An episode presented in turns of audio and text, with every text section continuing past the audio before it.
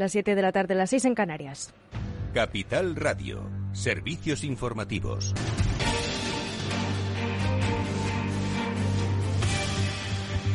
Buenas tardes. La última estadística de violencia de género y doméstica del Instituto Nacional de Estadística refleja que entre los más jóvenes es donde más ha aumentado el maltrato, informa Ana Sánchez Cuesta. Buenas tardes. Buenas tardes. Los menores de 18 años son el grupo de edad en el que más crece la violencia machista, más víctimas y más agresores. Es la población joven en la que más ha aumentado el número de denuncias respecto al año 2020, más del 70%, y entre los adolescentes ha crecido el número de víctimas en casi un 30%. Estos porcentajes corresponden a denunciados y a víctimas de violencia de género con, orden, con órdenes de protección o medidas cautelares inscritas en el Registro Central para la Protección. Las denuncias hacia hombres agresores aumentan un 3% respecto a 2020, alcanzando un total de 30.047 denuncias y el número de víctimas en 2021 supera las 30.100. Las mujeres, según el IE, fueron víctimas de todo tipo de lesiones, torturas, delitos de integridad moral y amenazas. Las regiones con más víctimas de violencia machista son Andalucía, Valencia y Madrid. Las comunidades con menos tasas de este tipo de delitos son País Vasco y Cataluña. El, estudio del INE muestra que se está produciendo un retroceso en la conciliación de la, de la juventud en torno al machismo y violencia de género. También señala que la disminución de denunciados y víctimas durante el año 2020 fue solo un retroceso circunstancial por la situación excepcional que produjo la crisis sanitaria de la COVID-19. Pues gracias, Ana Sánchez Cuesta. Y en la página de Internacional, la Comisión de Defensa del Parlamento de Finlandia apoya el ingreso del país en la OTAN. Es uno de los diez comités consultivos, pero en el proceso parlamentario previo a la decisión final. La Comisión de Defensa concluye que el ingreso a la OTAN es la mejor solución para la seguridad de Finlandia y apunta que el país nórdico, como país pequeño, no puede crear por sí mismo un elemento disuasorio para la paz, por lo que requiere reforzar la defensa nacional. A principios de marzo, recordamos, Finlandia y Suecia abrieron la puerta a solicitar su entrada en la Alianza Atlántica al entender que no había garantía de seguridad para ambos países históricamente neutrales en el marco de la invasión rusa de Ucrania y las sucesivas amenazas. El artículo 5 de la OTAN decreta que la alianza defenderá a cualquiera de sus miembros atacados. El ingreso de sendos países nórdicos podría producirse formalmente en la cumbre de la OTAN de Madrid a finales de junio. Y Rusia golpea el este y el sur de Ucrania. El presidente Volodymyr Zelensky alerta del impacto mundial de la suspensión de las exportaciones de grano desde el puerto de Odessa. Durante la noche, las fuerzas rusas han atacado con fuerzas de la región tras la celebración rusa del Día de la Victoria Soviética ante la Alemania nazi y asegura que cumplirá sus objetivos militares. De visita a Odessa, el presidente de la Comisión Europea, Charles Michel, del Consejo Europeo, perdón, Charles Michel, ha alertado del colapso del puerto en el que se acumula acumulan miles de toneladas de cereales. El presidente ucraniano Volodymyr Zelensky destaca así eh, se evita que llegue alimento a las zonas necesitadas. Los políticos ya están discutiendo las posibles consecuencias de la crisis de precios y la hambruna en los países africanos, los países asiáticos. Es una consecuencia directa de la agresión rusa que solo puede ser superada en conjunto por todos los europeos, por todo el mundo libre. Se puede superar presionando a Rusia, obligando efectivamente a Rusia a detener esta guerra vergonzosa. Y tras la evacuación de todos los civiles la semana pasada con ayuda de la ONU y la Cruz Roja, un millar de soldados soldados ucranianos siguen atrincherados en la acería de Azovstal, en Mariupol, al sureste del país. La responsable ucraniana ha desmentido las informaciones dadas por responsables provinciales en las que afirmaban que seguían quedando civiles en la fábrica. Las autoridades ucranianas trabajan para encontrar la manera de evacuar a los heridos, al personal sanitario y a los capellanes militares y esperan la ayuda de organizaciones internacionales y de Turquía para ello.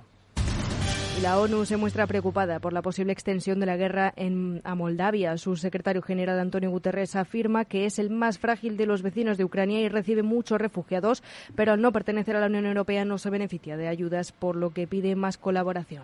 Moldavia no es un país más que recibe refugiados. Moldavia, el más frágil de los vecinos de Ucrania, es con diferencia el país que más refugiados ha recibido en proporción a su población.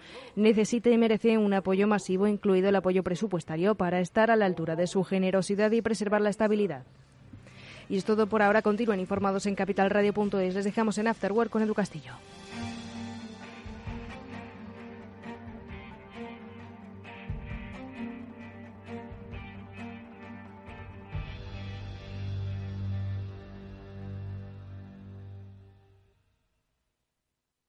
Automatic amplía sus instalaciones ofreciendo un servicio más ágil en el mantenimiento del cambio automático. Automatic Express. Haz el mantenimiento de tu cambio automático con Automatic Express. Pide tu cita en el 91 6 44 44 22 o en automatic.es. Tu mantenimiento del cambio automático en un Express. Invertir en acciones y ETFs con XTB tiene muchas ventajas. No tienes ninguna comisión hasta 100.000 euros al mes. La apertura de cuenta es online, rápido y sencillo y tenemos atención al cliente 24 horas al día en español. Más de 450.000 clientes ya confían en nosotros. xtb.es.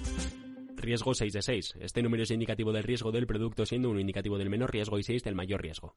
¿Te interesan las tendencias en innovación digital? Ven al Congreso Anual organizado por la Asociación Aslan. Digitalización es futuro. Más de 125 expositores especializados en ciberseguridad, infraestructuras híbridas, comunicaciones, inteligencia artificial y mucho más te esperan en el Palacio de Congresos de IFEMA del 18 al 19 de mayo. Entrada gratuita en inscripción.aslan.es.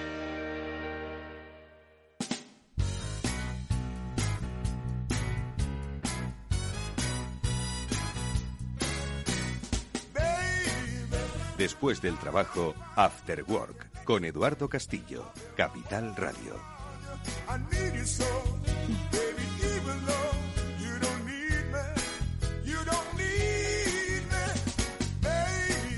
Bueno, pues ya empieza el After Work, amigos. Muy buenas tardes y bienvenidos a este espacio hoy de economía. Bueno, siempre de economía, pero desde los diferentes, eh, desde las diferentes perspectivas, ¿no? Que la forman o que la conforman y que hoy pues quiere hacer ese análisis macro y microeconómico que por otro lado la verdad es que es eh, absolutamente eh, desconcertante. Ahora enseguida le voy a preguntar pues qué lectura hace de este tiempo económico a Félix López al que mm, le preguntaré pues ya no solo por la inflación, sino por el riesgo de desaceleración en China, por la subida de los tipos de interés, por los chiringuitos de criptomonedas, que por cierto no, no, sigo sin enterarme. Bueno, tampoco me enteré de cómo funcionaban las subprime y nos llevaron a una crisis financiera mundial.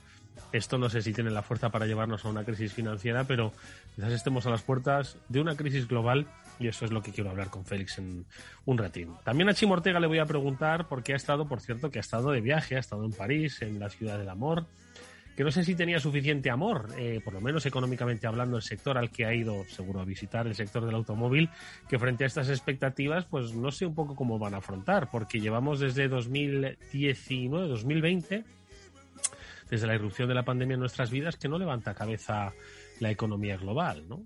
O por lo menos no la levanta tal y como se esperaba que la levantase si es que algún día se acaba la pandemia. Algo que, por cierto, en China no está en visos de acabarse, por lo menos la, el eh, macroconfinamiento al que están sometiendo a ciudades como es el caso de Shanghai. Bueno, pues de eso hablaremos a lo largo y ancho de nuestro programa. Haremos también una ventana, una ventana de oportunidad, porque le vamos a preguntar a un especialista pues en, hacer que las empresas ahorren, a Benjamín Lorente, que es fundador de Value Management Consulting, cómo es capaz, en un taller de una semana, hacer que las empresas sean capaces de ahorrar un 15%.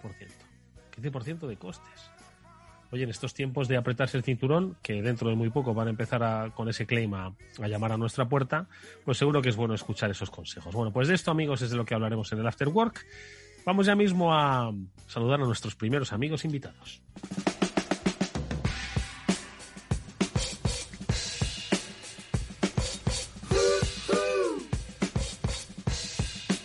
Bueno, pues eh, la verdad es que muchas veces eh, en la prensa económica nos quejamos de que en España se lee poca prensa económica.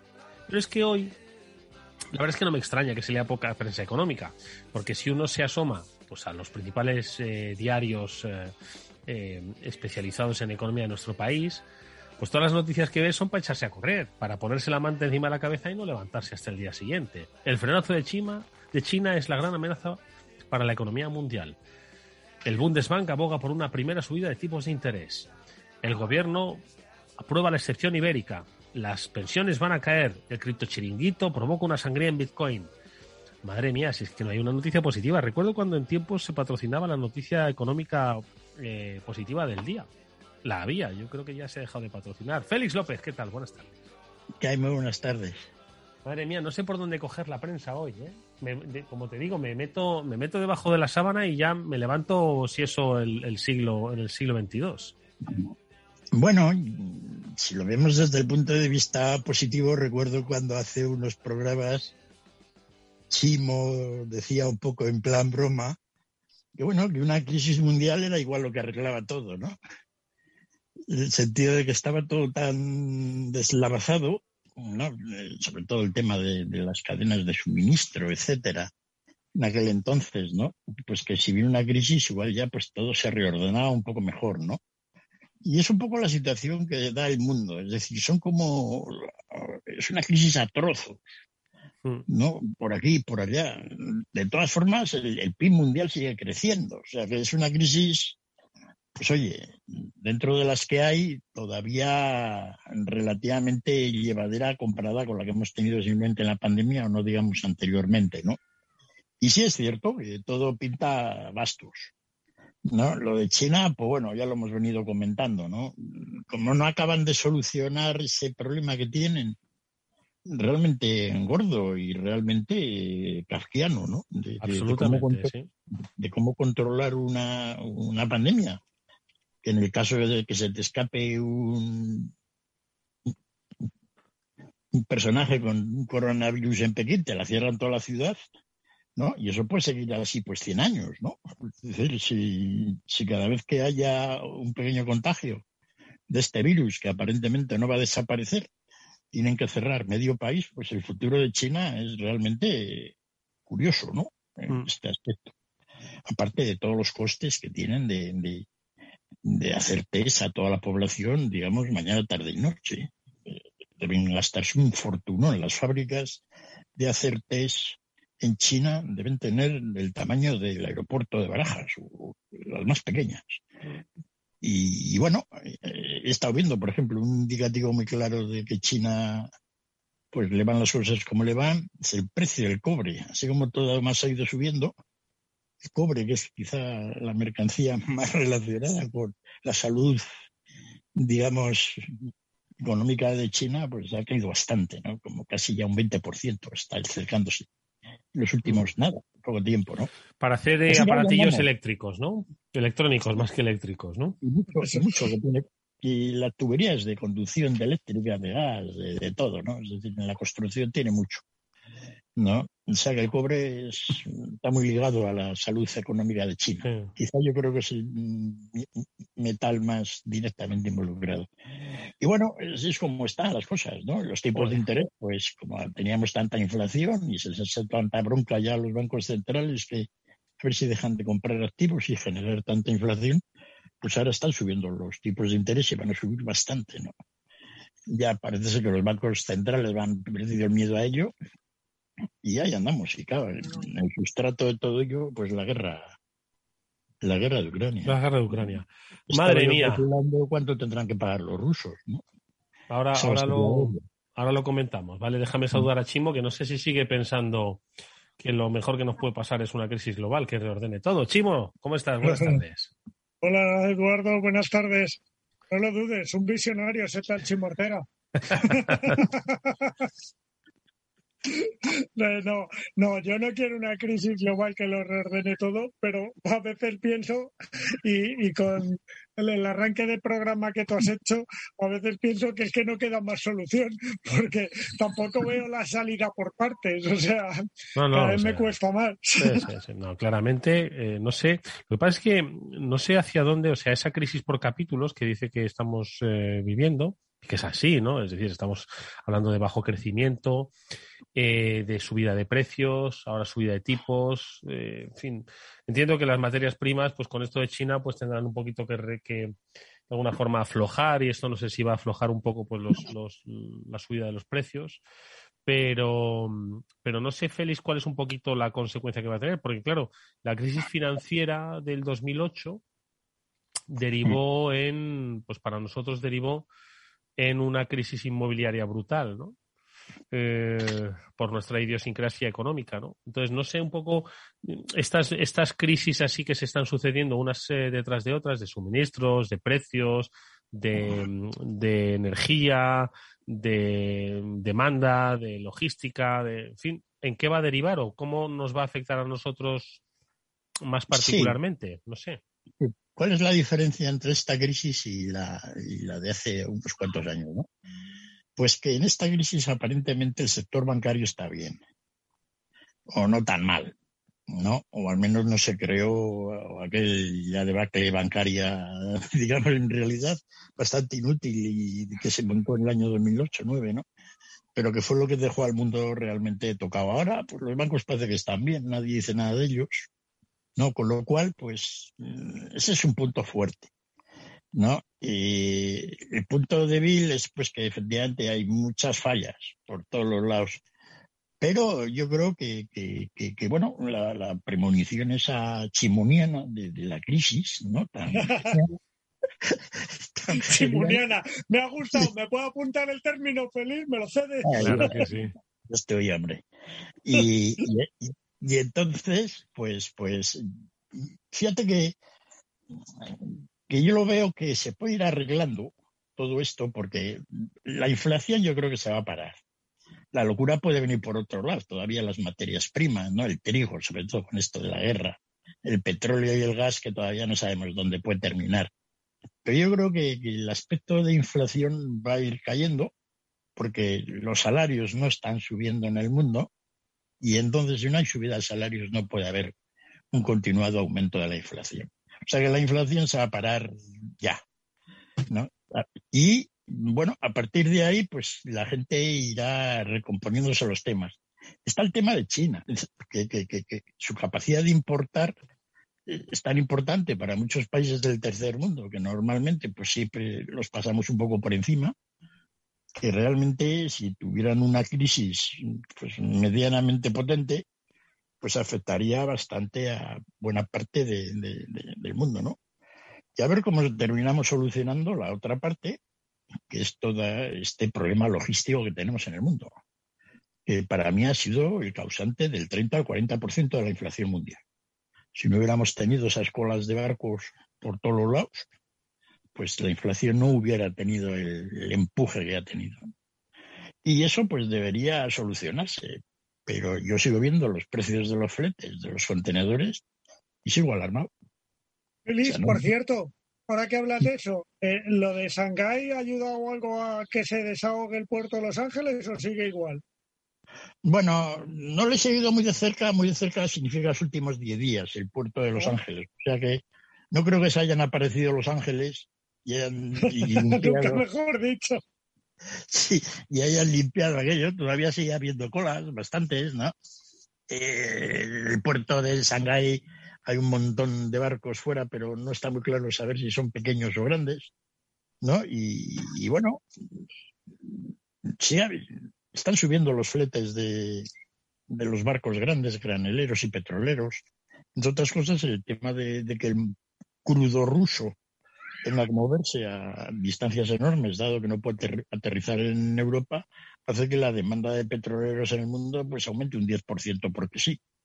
¿no? Es decir, que hay cosas todavía que, que, que, que no pintan bien. Pero bueno, ¿no?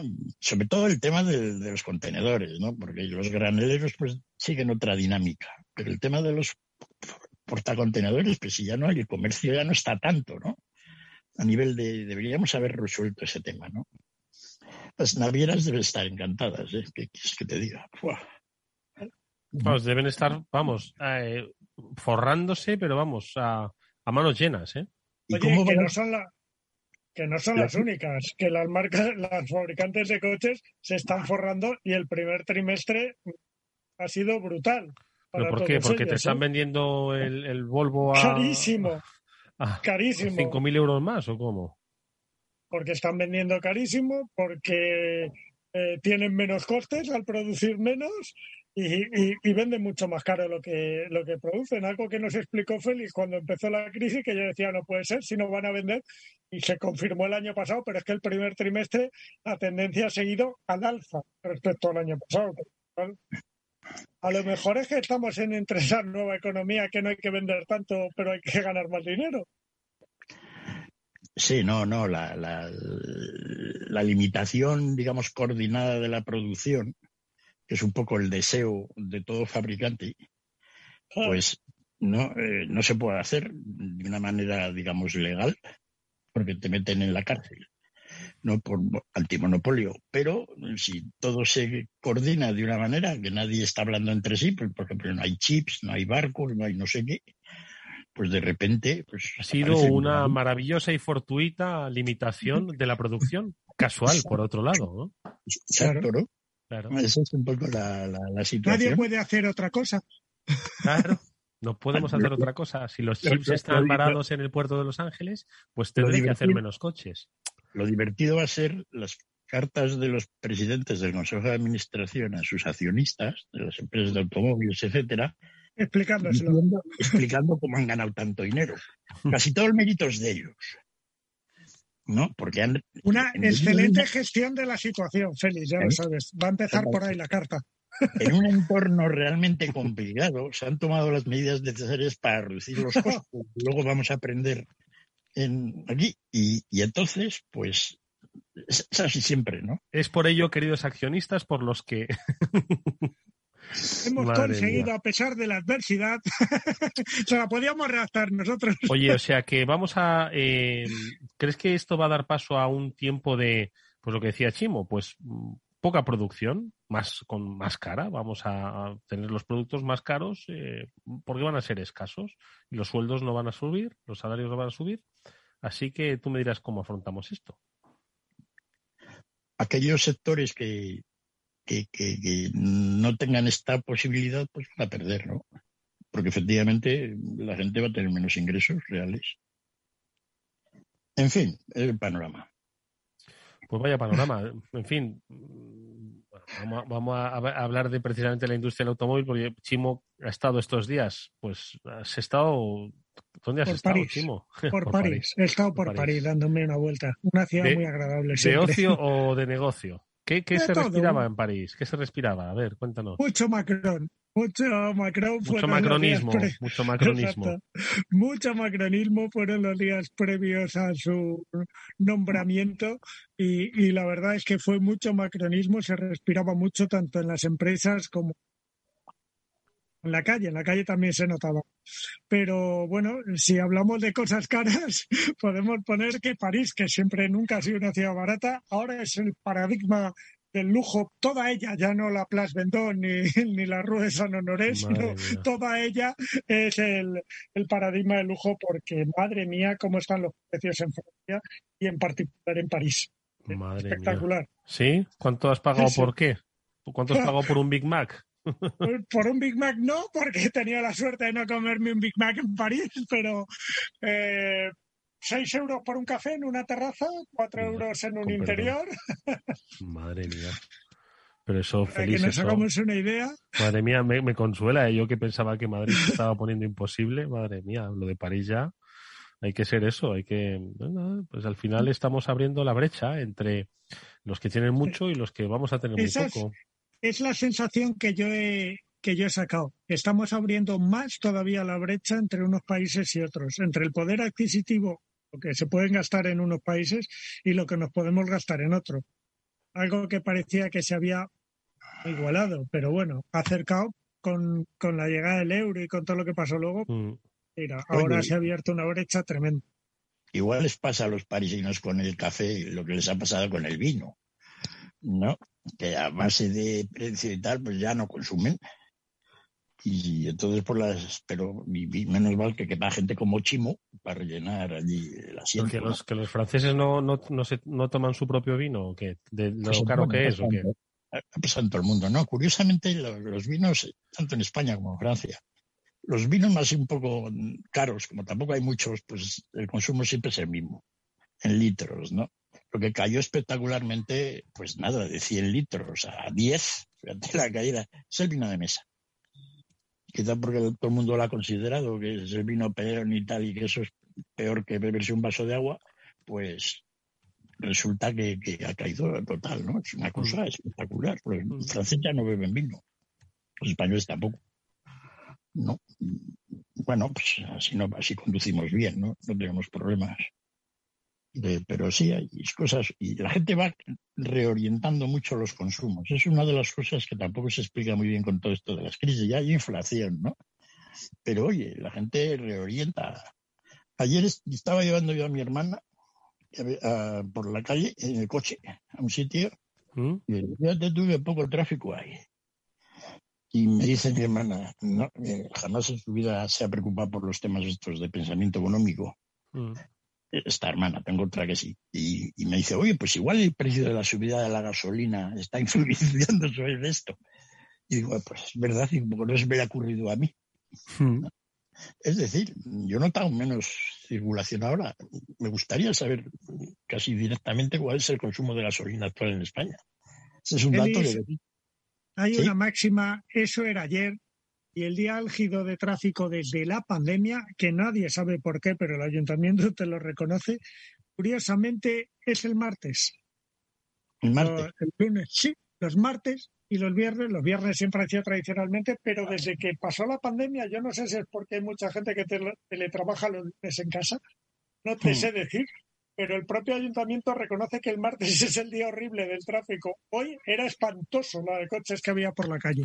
Pero es verdad que sí que yo creo que hay menos tráfico, ¿eh? También, o sea, echa la broma, y esto que os digo es cierto, lo de los martes, yo creo que hay menos tráfico. Bueno, en cualquier caso, con o sin tráfico, los precios de la gasolina pues ya se han comido la, eh, la subvención que, que daba el, el gobierno, ¿no? Eh, de los 20 céntimos 5 de las petroleras, porque ya volvemos a estar otra vez en niveles de 2, eh, 1,99, 2 euros, tanto para la gasolina como para el diésel. Así que, ¿qué más da? ¿Por qué, por qué se ha corregido esto, Chimo? Y ya estamos otra vez pagando lo mismo que hace mes y medio.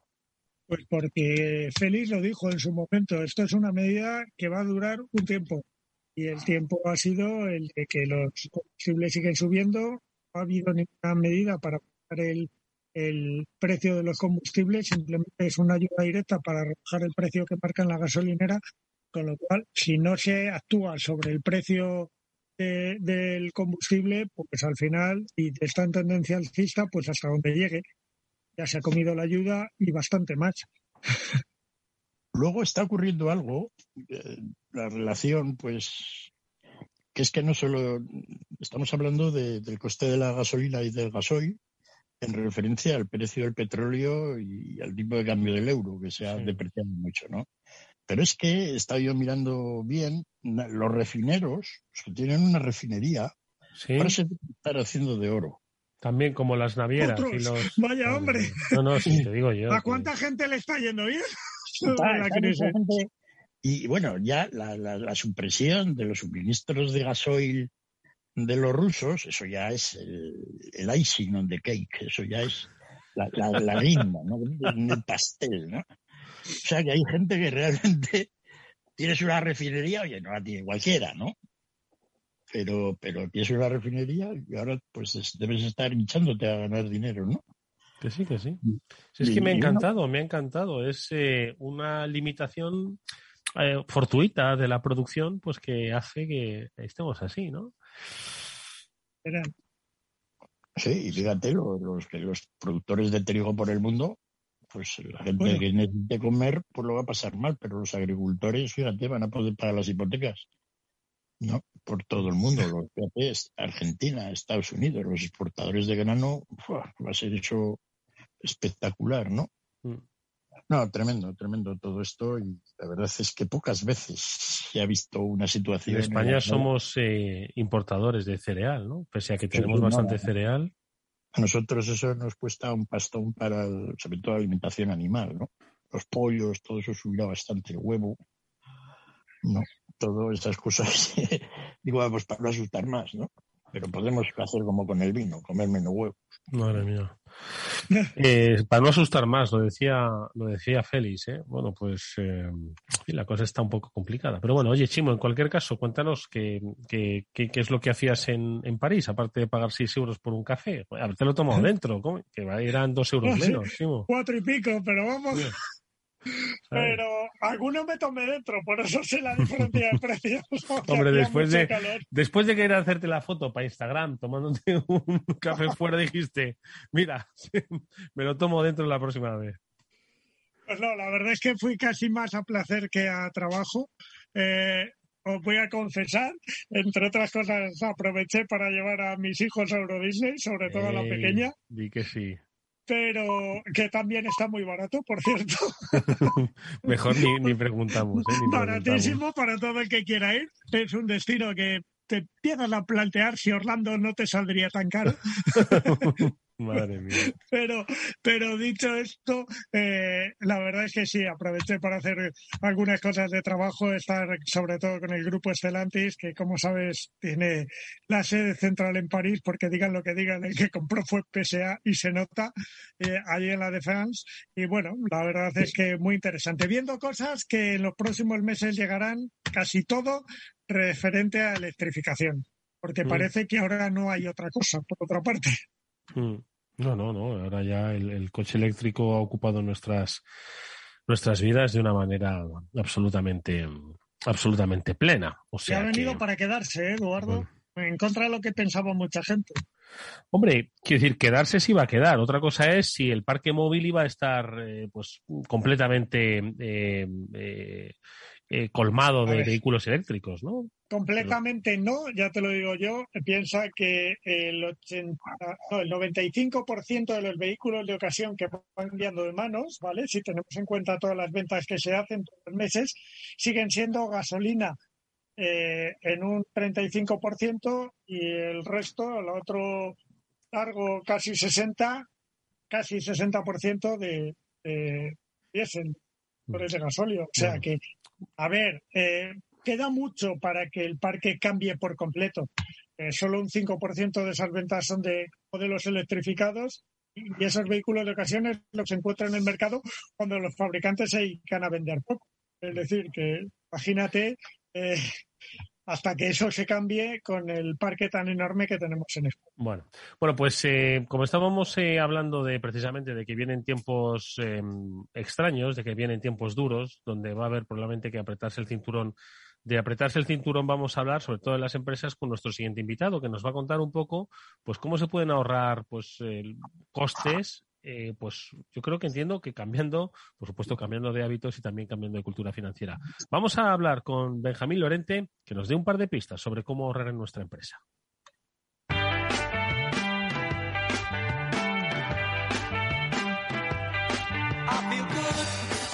Bueno, me dicen que acaba de llegar de una multinacional, de trabajar con una multinacional en Alemania. Em, espero que se hayan quedado contentos, porque Benjamín Lorente, que es fundador de Value Management Consulting, ayuda a las compañías a, través de pues eh, no solo gestión de, personas, gestión de eh, gestión ejecutiva, también un poquito de design thinking para ser un poco más creativos e innovadores a la hora de, pues bueno, no, yo lo llamo hoy apretarnos el cinturón, pero en realidad es ser eficientes ¿no? con los costes. Yo creo que lo vamos a necesitar y mucho en los próximos, en los próximos meses. ¿Qué tal se han quedado los alemanes? Benjamín, ¿qué tal? Muy buenas tardes. Hola, buenas tardes. Bien, bien, se han quedado bien. Hemos ¿Se han quedado satisfechos? satisfechos, sí, sí. Había además, de, además alemanes, había más gente, había más europeos allí metidos, pero sí, se han quedado satisfechos. Oye, ¿qué es lo que propones a través de Value Management? Eh, un ahorro de costes eh, eh, que las compañías ahora mismo podrían hacer, están derrochando, son ineficaces y por eso y por eso gastan más. ¿Cuál es tu propuesta, Benjamín? No, las compañías no derrochan o no son eficaces. Simplemente los productos evolucionan porque les vamos poniendo más cosas, ¿no? Eh, eh, tienes reuniones con, comerciales de diferentes empresas, tienes eh, análisis de competencia y tienes tendencia a ponerle cosas a los productos, ¿no? Entonces acaban como muy cargados de elementos innecesarios que no atraen la atención de los usuarios, ¿no? Entonces es un ejercicio de, revisión. Oye, un usuario cuando compra un producto, ¿qué necesita, ¿no? Realmente, ¿qué es lo que le da prioridad? Entonces, cuando, cuando haces ese ejercicio te das cuenta de que hay elementos que no son absolutamente necesarios y que más bien son prescindibles. ¿no? Entonces, en ese tipo de ejercicios, digamos que quitas lo que sobra y pones el, foco donde el cliente te está pidiendo que quiere que pongas el foco. ¿no? Y en ese sentido, eh, Benjamín, eh, ¿dónde las empresas están ahora mismo eh, bueno, iba a decir perdiendo el tiempo, no, perdiendo dinero o perdiendo el foco. ¿Dónde, dónde se están distrayendo? Eh, ¿La pandemia ha hecho que se den cuenta o precisamente todo lo contrario, que nos hayamos vuelto más ineficaces ahora que estamos retornando a esos estilos prepandémicos? No, desarrollamos, perdemos el foco porque desarrollamos cosas que, que, quizá no son necesarias para los usuarios. Eso es lo que, lo que promulga el design thinking, ¿no? Es oye, eh, yo necesito ciertas, yo siempre pongo un ejemplo un poco absurdo, ¿no? Me voy a comprar un, un ordenador portátil y, consciente o inconscientemente yo voy a pensar, oye, eh, pues esto cuánto pesa, qué capacidad tiene el disco duro, qué, autonomía tiene, qué velocidad de procesamiento, ¿no? Entonces, eso son una serie de atributos de producto, ¿no? Y habrá unos clientes que valorarán más cosas, pues me, voy, me, lo imagino, por ejemplo, pues el peso y la autonomía, porque voy a llevarlo todo el día en la mochila y quiero que me dure muchas horas, ¿no? Y a lo mejor esas son las dos cosas por las que yo quiero ver una buena eficiencia y hay otras cosas como puede ser una estética, un, ¿no? una ergonomía que a lo mejor soy capaz de sacrificar. Entonces, a veces perdemos el tiempo tratando de hacer cosas que no está claro que el cliente quiera, cuando deberíamos de poner el foco en esas que el cliente prefiere, ¿no? Entonces, esos ejercicios típicamente, aparte de, poner el foco donde el cliente quiere, pues te dan un 10% de reducción de costes, que es la medida que, estoy obteniendo por rediseño de producto en, todos estos años. Mm, o sea, que te eh, focalizas en producto que va al consumidor final y que en, realidad mm, ¿Cambia mucho el producto o, pierde la esencia del producto? Porque entiendo que, muchas empresas dirán. La, calidad es, es, un elemento que nunca debe de disminuir. Nunca. No, no cambia el producto. En esencia no cambia. Lo que tratas es de optimizar la manera de hacerlo, ¿no? Es un rediseño de, concepto del propio producto. ¿Y cómo el consumidor final no, no notaría o bueno, yo suelo hacer B2B o B2C, es decir, productos para, para otras empresas o productos que, que, a través de otras empresas llegan a usuarios finales, pero no está prohibido disminuir la calidad. O sea, eso no sería un ejercicio de mejora de productos, eso sería un simple ejercicio pues de, quitar cosas, ¿no? Y dar menos calidad y menos Sí, de quitar lastre a los usuarios. Exactamente. Oye, Benjamín, ¿y qué, cuál es un poco la propuesta que haces para que primero las empresas entiendan que, que va a mantener la esencia del producto, que se va a ahorrar un esto y sobre todo llegar a esa conclusión de que conozcan pues a ese usuario que lo que quiere es que le pese poco, que le dure mucho y que, hombre, no sea feo como un dolor, pero sí que de alguna forma tampoco estemos pagando diseño italiano. ¿Cómo convences a, eh, a una empresa y, sobre todo cómo conoces a ese cliente? Sí, bueno, hay diferentes acercamientos, ¿no? Porque hay diferentes tipologías. Eh, lo, que comentabas al inicio que venía de Alemania, pues es un, es un proveedor de componentes de automoción y aquí es un, es un caso muy claro de, optimización de costes, ¿no? Tú tienes un producto que suministrar a un gran fabricante, eh, en este caso alemán, de, primer nivel, de, componentes de automoción y ahí la calidad y, y, todas las especificaciones, lógicamente, son obligatorias. ¿no?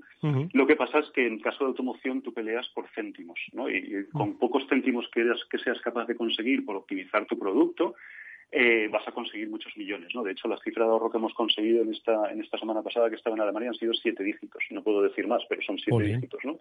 cercanos incluso a los ocho. Madre eh, y luego, pues está otro tipo de, industria, ¿no? Pero este, este es un caso que depende, me gusta contar o no, porque la automoción es muy específica, eh, tiene unos estándares muy altos de calidad, se mueve por, por, esos costes, ¿no? Una vez tienes un producto en la calle. Y luego hay otros productos en los que, eh, evidentemente, todos nos movemos por coste, pero nos debemos de mover, además del coste, por la necesidad del usuario, ¿no? Entonces, la propuesta parte de una posición inicial de decir, bueno, vamos a entender quiénes son mis diferentes tipologías de cliente. Tampoco hay un cliente único, ¿no? Yo puedo vender mm. a un distribuidor, ese distribuidor puede hacer algo de valor añadido o no y venderlo luego finalmente al usuario. Entonces yo tengo diferentes tipologías de cliente y debo de entender sus necesidades, ¿no?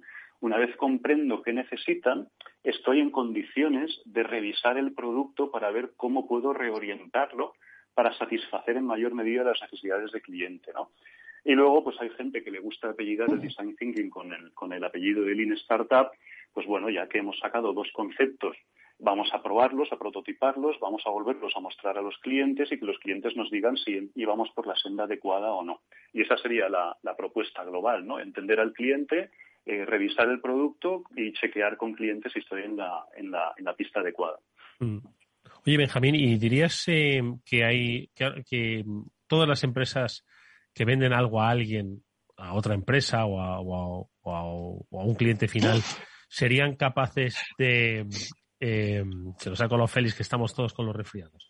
A ver, eh, sería capaz... Eh, ¿Tienen capacidad o tienen margen ahora para ganar o bien esos céntimos o bien esos ahorros del 10%? ¿Todas las empresas, si se hacen una reflexión? Sí, categóricamente sí, porque me enfrento. Eh, eh, la automoción es, es dura en este sentido, en el sentido de los costes es dura. ¿no? Entonces me enfrento a proyectos que, que tienen muchos años. ¿no? Las, grandes empresas de automoción tienen muchísimos años de experiencia, muchísimos años de diseño de producto, es una evolución continua. Y, a veces me enfrento con miedo. ¿no? Uno de los workshops recientes que he hecho, que además los hemos, lo estamos haciendo online, pues tengo un equipo de India, Japón, China, incluso Tailandia, ¿no? Y revisamos un componente, solo un componente de automoción. Y eso que entras al workshop y dices, no sé muy bien, Dios mío, después de tantos años, ¿qué voy a hacer, no? Y bueno, pues acabas sacando, acabas sacando un 4% de ahorro. No es el mejor resultado del mundo, pero acabas sacando un 4% de ahorro, ¿no? Solamente por esa revisión. ¿Qué quiero decir con esto? Pues que si en automoción es factible, después de tanto proceso, tanto procedimiento, tantos años, es factible en cualquier otra industria, ¿no? y entonces digo categóricamente sí. Otra cosa es que haremos cosas mejores. Las empresas podrán o podremos hacer cosas mejores y otras podremos hacer cosas peores. Un 10% es una media, pues a veces sacaremos un 3, a veces sacaremos un 25, que también ha sido el caso, ¿no?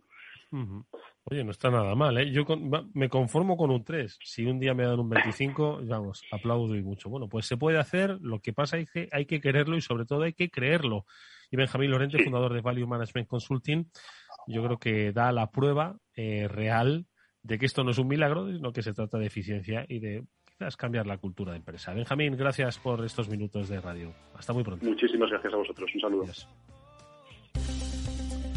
Un consejo, si te sientes atraído por invertir pero no sabes por dónde empezar, que sepas que XTB, el broker líder en el mercado europeo con más de 450.000 clientes, pone a tu disposición la mejor oferta del mercado, cero comisiones en la compra y venta de acciones y ETFs de todo el mundo hasta 100.000 euros mensuales. El proceso es muy sencillo, entras en xtb.es y en 5 minutos abres una cuenta completamente online. Además vas a disponer de la mejor formación del sector a tu disposición, análisis de mercado y atención al cliente en castellano y disponible las 24 horas al día. Con XTB inviertes en calidad, oferta, confianza y seguridad. xtb.es. Riesgo 6 de 6. Este número es indicativo del riesgo del producto, siendo uno indicativo del menor riesgo y 6 del mayor riesgo. After Work con Eduardo Castillo. ¿Qué es ir más allá? Con Arval podrás llegar donde te propongas de la forma más sostenible y desplazarte como y cuando necesites con una oferta de renting sostenible, segura y conectada. Y preocuparte solo de conducir porque nosotros nos ocupamos del resto. Arval, la transición energética arranca aquí. Más información en arval.es. Finanbest, ganadores del premio del diario Expansión a la cartera de fondos de inversión más rentable en 2021 en categoría conservadora. Finanbest, cinco estrellas Morningstar para nuestro plan de renta fija mixta. Finanbest, gestor automatizado líder en rentabilidad por tercer año consecutivo. Finanbest, tú ganas. Eduardo Castillo en Capital Radio, After Work.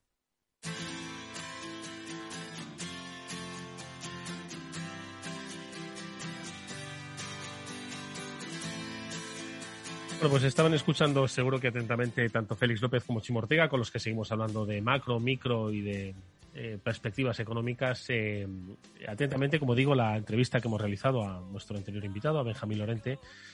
Félix seguro que por lo de la eficiencia empresarial, que le ha gustado mucho eso, estoy seguro. Y Chimo por eso de los centimillos en el sector del automóvil, que, bueno, centimillo a centimillo llegamos a, a ocho dígitos, como nos ha, como nos ha llegado a decir. ¿eh? Sí, sí, que, déjate que el sector del automóvil siempre es un negocio de muy poco dinero, lo dice todo el mundo por unidad, pero de muchas unidades, con lo cual, bueno, ahora es un poquito más de dinero por unidad, pero centimillo a centimillo se hacen muchos millones. Félix, ¿qué te ha parecido a ti? Buah, la cantidad de mejora que se puede efectuar en el suministro y venta de cafés en París. ya te lo digo yo, Félix. Eh, cuidado, la calidad era buena, ricos estaban. Va Benjamín allí y se forra, ¿no? A reordenar todo aquello para que Madre mía. se pueda... Hombre, si, siguen cobrando los 6 euros, ya te digo yo que sí. Sí, la, verdad es que cuando habías comentado al inicio que nos van a explicar cómo reducir los costes un 15%, yo era un poco escéptico, pero visto desde el punto de vista de que efectivamente pues lo que hay que hacer es rediseñar un producto porque probablemente lo podamos mejorar bastante, pues la cosa cambia, ¿no? Y bueno, pues toda la gente que se ha dedicado al design thinking y al lean startup, todas estas cosas que se plantean esto, pues no cabe duda que, que tienen un tema muy, muy interesante, ¿no? Sí, ¿no? A la hora de hacerlo. Yo tengo un amigo que fabrica unos excelentes arroces con leche, ¿no? Y ¿Ah, estaba sí? yo, "Ah, es el mejor del mundo. Y no de publicidad, pero algún día sí. Y entonces eh, eh, estaba yo pensando cómo se podría mejorar eso, ¿no? Pues sí, claro, pues si ya- está tan rico es inmejorable, Félix. Eso es lo que yo decía, ¿no? Pues, ¿Cómo se va a rediseñar ahí el arroz con leche genial que hace, ¿no? Así como idea central, ¿no? Pero no, evidentemente, eh, la mayor parte de... Hace, hace unas décadas se puso muy de moda todo aquello que se llamó el reengineering, que, que, que aparentemente tiene algo de similitud con esto, ¿no? Es decir, pues más que esto es más dedicado al producto y aquello era un poco a los procesos en los cuales se efectuaba pues toda una actividad, ¿no? Bueno, era una cosa bastante obsesiva, se prometían ahorros de que la mitad de la gente sobraba, etcétera, ¿no? Y, pero durante dos o eh, dos o tres años y luego como bastantes más tuvo bastante ímpetu, ¿no? Luego aquello pues quedó un poco en nada, ya nadie recuerda aquello, ¿no? Pero fue una de las grandes movidas dentro de la ciencia del management. Todo esto del design thinking, pues yo creo que, que es más permanente, en el sentido de que se ve que efectivamente pues todo lo que sea ayudar a hacer las cosas pues más útiles a los clientes, ¿no? Pues y darles lo que, lo que se necesita, ¿no? Hace poco, lo comentamos, murió un personaje, Clayton Christensen, que, que, que, bueno, explicaba un poco cómo a los grandes de la industria pues eh, se les puede hacer frente, ¿no? Y es empezando haciendo pues un producto mucho más somero, ¿no? Es decir, que no tenga todas las maravillas, luces y botones de, de un producto pues del líder de la industria que casi siempre le está añadiendo más cosillas, ¿no? Es decir, cómo se puede hacer la competencia pues a los grandes fabricantes de móviles, pues como no Apple o Samsung y todos estos, pues siempre, pues cada móvil que tenemos, pues es una bomba avanzada de, de tecnología, quizá innecesaria, ¿no?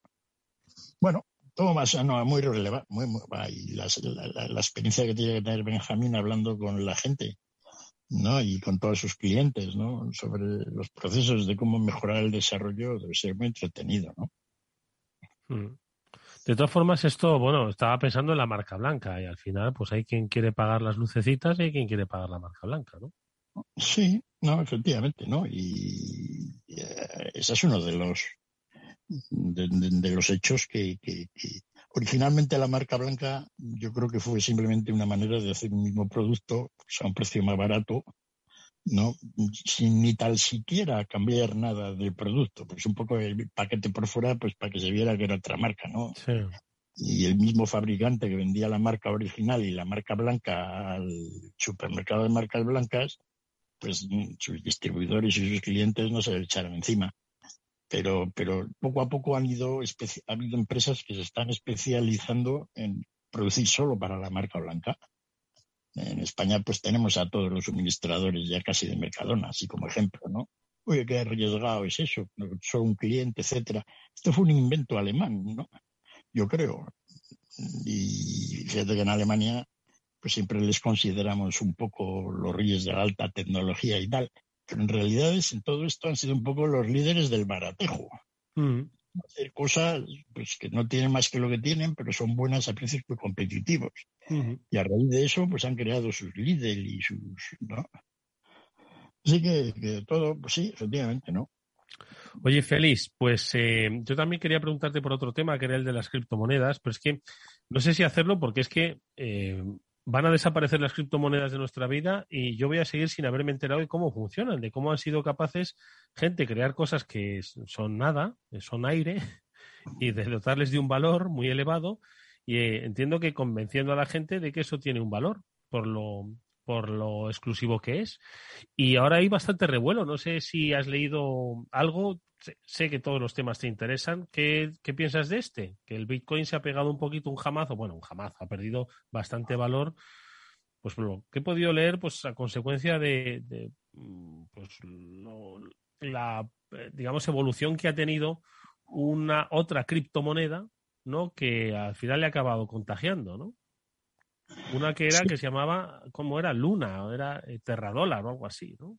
Sí, no, no, no, no he seguido muy de cerca eh, las caídas de todas estas criptomonedas y la verdad es que hemos visto en los últimos años, según han ido alcanzando valores altos, pues las caídas son también espectaculares, ¿no? Y ya empiezan a mover unas cifras, pues en el caso del Bitcoin, que son importantes, ¿no?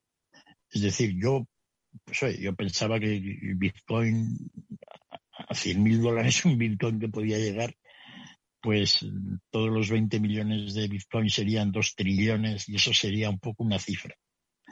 Pero en el caso de que el Bitcoin fuera una cosa única. Entonces, convencer a uno de que tiene una cosa única, pues, pues puedes hacerlo, ¿no?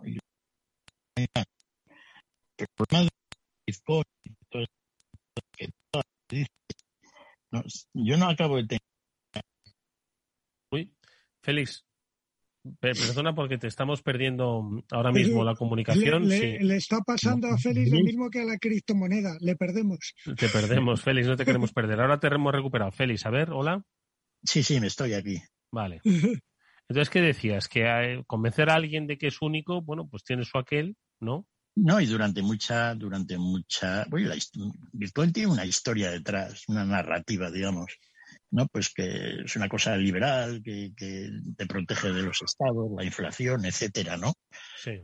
Entonces, bueno, pues eso ha sido muy atractivo para mucha gente, ¿no? Y puedes ganar dinero con ello, pues oye, lo tienes ahí, no da intereses, no da nada, no parece, ¿no? Pero bueno, como el oro.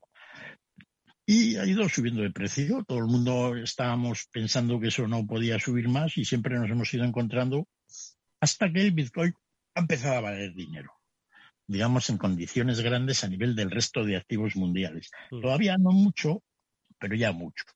Así que hay mucha gente que cuando los precios suben a 30 mil dólares o 40 mil, 50 mil el Bitcoin, pues dice, jo, esto ya empieza a ser un producto caro, ¿no? Mm. Y luego siempre queda la duda esa de que el Bitcoin solo es uno. Es decir, nosotros igual si se nos ocurre una idea brillante, pues hacemos un capital coin y entonces pues resulta de que tiene éxito. Es decir, que yo no veo ahí, yo no tengo una idea estaba, de cómo es el equilibrio general final de todos estos activos en criptomonedas. No se pueden hacer muchos, en el sentido de que si todas las criptomonedas pues valen mucho dinero, pues el equilibrio de cartera entre, entre unos activos y otros pues se rompe, nadie puede inventar criptomonedas de la nada en cantidad.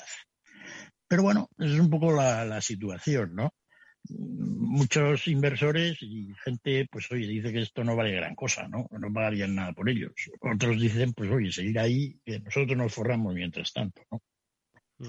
Yo creo que van a tener siguiendo valor, yo creo que se, se va a seguir innovando con criptomonedas interesantes, pues se puede ganar dinero. En el caso del Bitcoin, pues yo no sé si se ha llegado al precio máximo de su valor o no. La verdad es que yo pensaba, yo, incluso me acuerdo cuando hace unos años hicimos una serie de programas sobre la teoría de las criptomonedas, etcétera, pues tal como estaba pensado el Bitcoin, yo pensaba que hasta una cien milésima parte de un Bitcoin podía valer un dólar, con lo cual el Bitcoin podía estar pensado para que tuviera un valor de unos 100 mil dólares. Mm.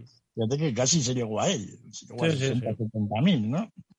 O sea, ahí pensaba yo que podía tener un valor final de, cuando ya todos los bitcoins estuvieran minados. Y bueno, la gente, lo curioso del caso también es que hasta, hasta hace pocos meses todo el sistema financiero internacional como que al Bitcoin y a todas estas criptomonedas le hacían un poco ascos. Pero ahora como que están siendo receptivos.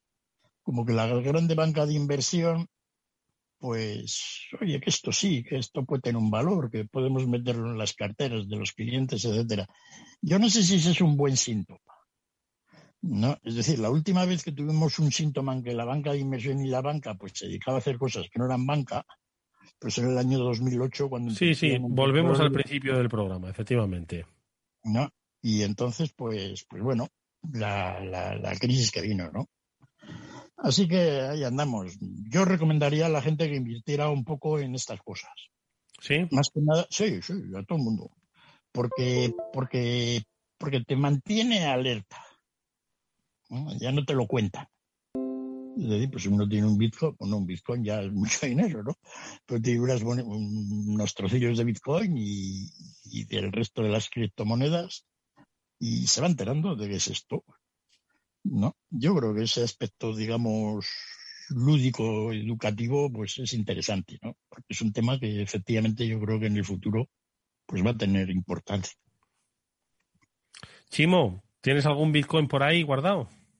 No, no me llega. ¿Para pagar un café en París?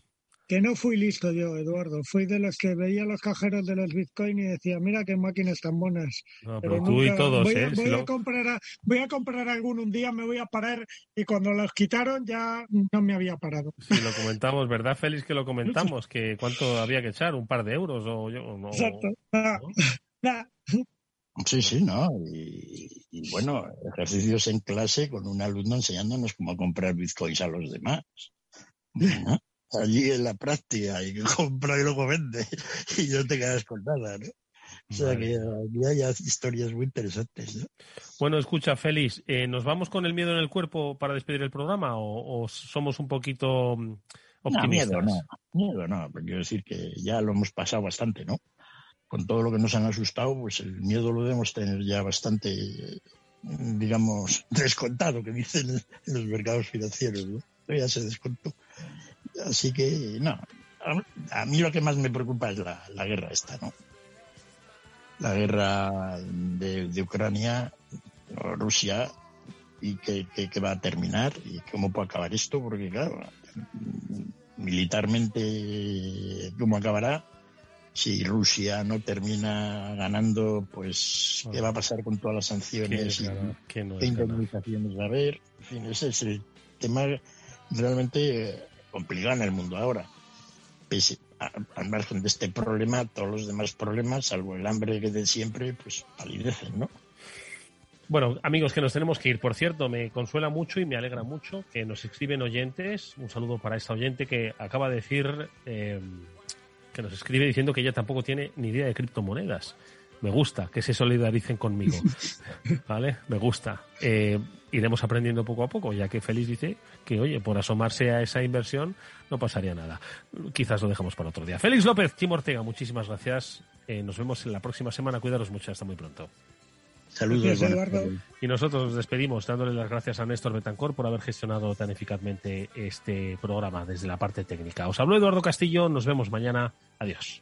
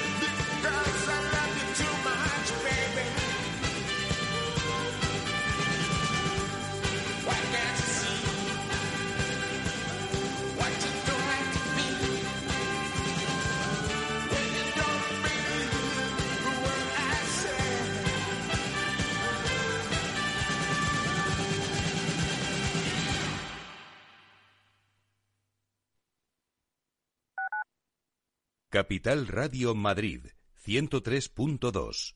Nueva frecuencia, nuevo sonido. Muy buenas, mi nombre es Sergio Fernández y estoy aquí para invitarte al primer programa de criptomonedas de la radio española. ¿Quieres saber qué es un Bitcoin? ¿Qué es esto de Cardano, Solana, Ethereum? Todo esto te lo vamos a contar en Cripto Capital de lunes a jueves de aquí en Capital Radio.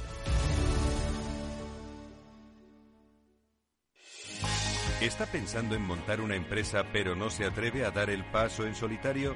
Busca una marca conocida y consolidada que le respalde. En Franquiciados le ayudamos a elegir el negocio que más se ajuste a sus necesidades. Franquicias de éxito, innovadoras, de baja inversión.